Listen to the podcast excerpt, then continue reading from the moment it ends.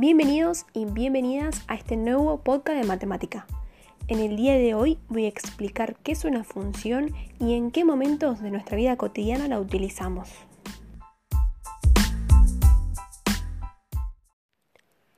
Una función es algo así como una máquina, donde tenemos una entrada y una salida, y lo que sale está relacionado con lo que entra. Por ejemplo, Supongamos que esta máquina es como la caja de un supermercado, donde tenemos que entra una gaseosa y la salida va a ser el precio que tenemos que pagar por esta gaseosa.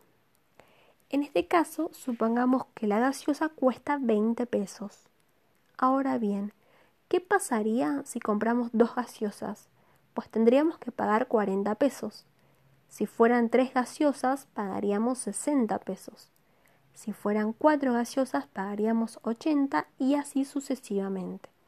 Es decir, que el precio a pagar va a depender de la cantidad de gaseosa que compre, o en otras palabras, que en función de la cantidad de gaseosa que compre, me va a determinar el precio a pagar. Entonces, en relación con esto, nos quedaría la siguiente fórmula. El precio a pagar va a ser igual a 20 pesos por la cantidad de gaseosa que compre. Anteriormente dijimos que el precio a pagar era lo que salía y la cantidad de gaseosa era lo que entraba. En matemática, todo lo que sale lo representamos con la letra I y todo lo que entra lo representamos con la letra X. Entonces, si en la anterior fórmula reemplazamos lo que entra con la letra X y lo que sale con la letra Y, obtendríamos que I va a ser igual a 20 pesos por X, donde I es el precio a pagar, 20 pesos es lo que cuesta cada gaseosa y X es la cantidad de gaseosa que compré. Entonces, si yo compré dos gaseosas, o sea que X es igual a 2, voy a pagar 40 pesos, o sea que I va a ser igual a 40 pesos. Esta fórmula y igual a 20 pesos por x es nuestra función.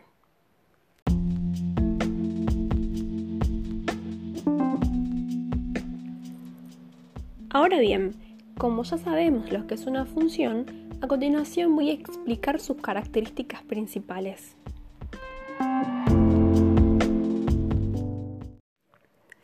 La primera característica de función es que todos los valores de entrada que en este caso son 1, 2, 3 gaseosas, van a formar un conjunto denominado dominio o preimagen, mientras que todos los valores de salidas, que en este caso son 20 pesos, 40 pesos, 60 pesos, van a formar otro conjunto denominado imagen o rango. Como segunda característica tenemos que la variable i va a ser la variable dependiente y la variable x la variable independiente, justamente porque todo lo que sale depende de todo lo que entra. Y la última característica de función es que a cada valor de x le corresponde solamente un único valor de y. Por ejemplo, en este caso, si compramos una gaseosa, nos va a salir un precio. No pueden salir dos precios diferentes.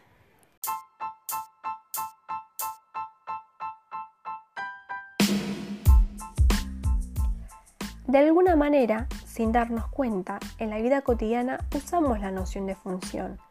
Por ejemplo, si queremos hacer una torta, necesitamos media taza de manteca, dos tazas de harina, tres huevos y una taza de leche. Si queremos hacer dos, tres o más tortas, evidentemente tenemos que modificar proporcionalmente los ingredientes.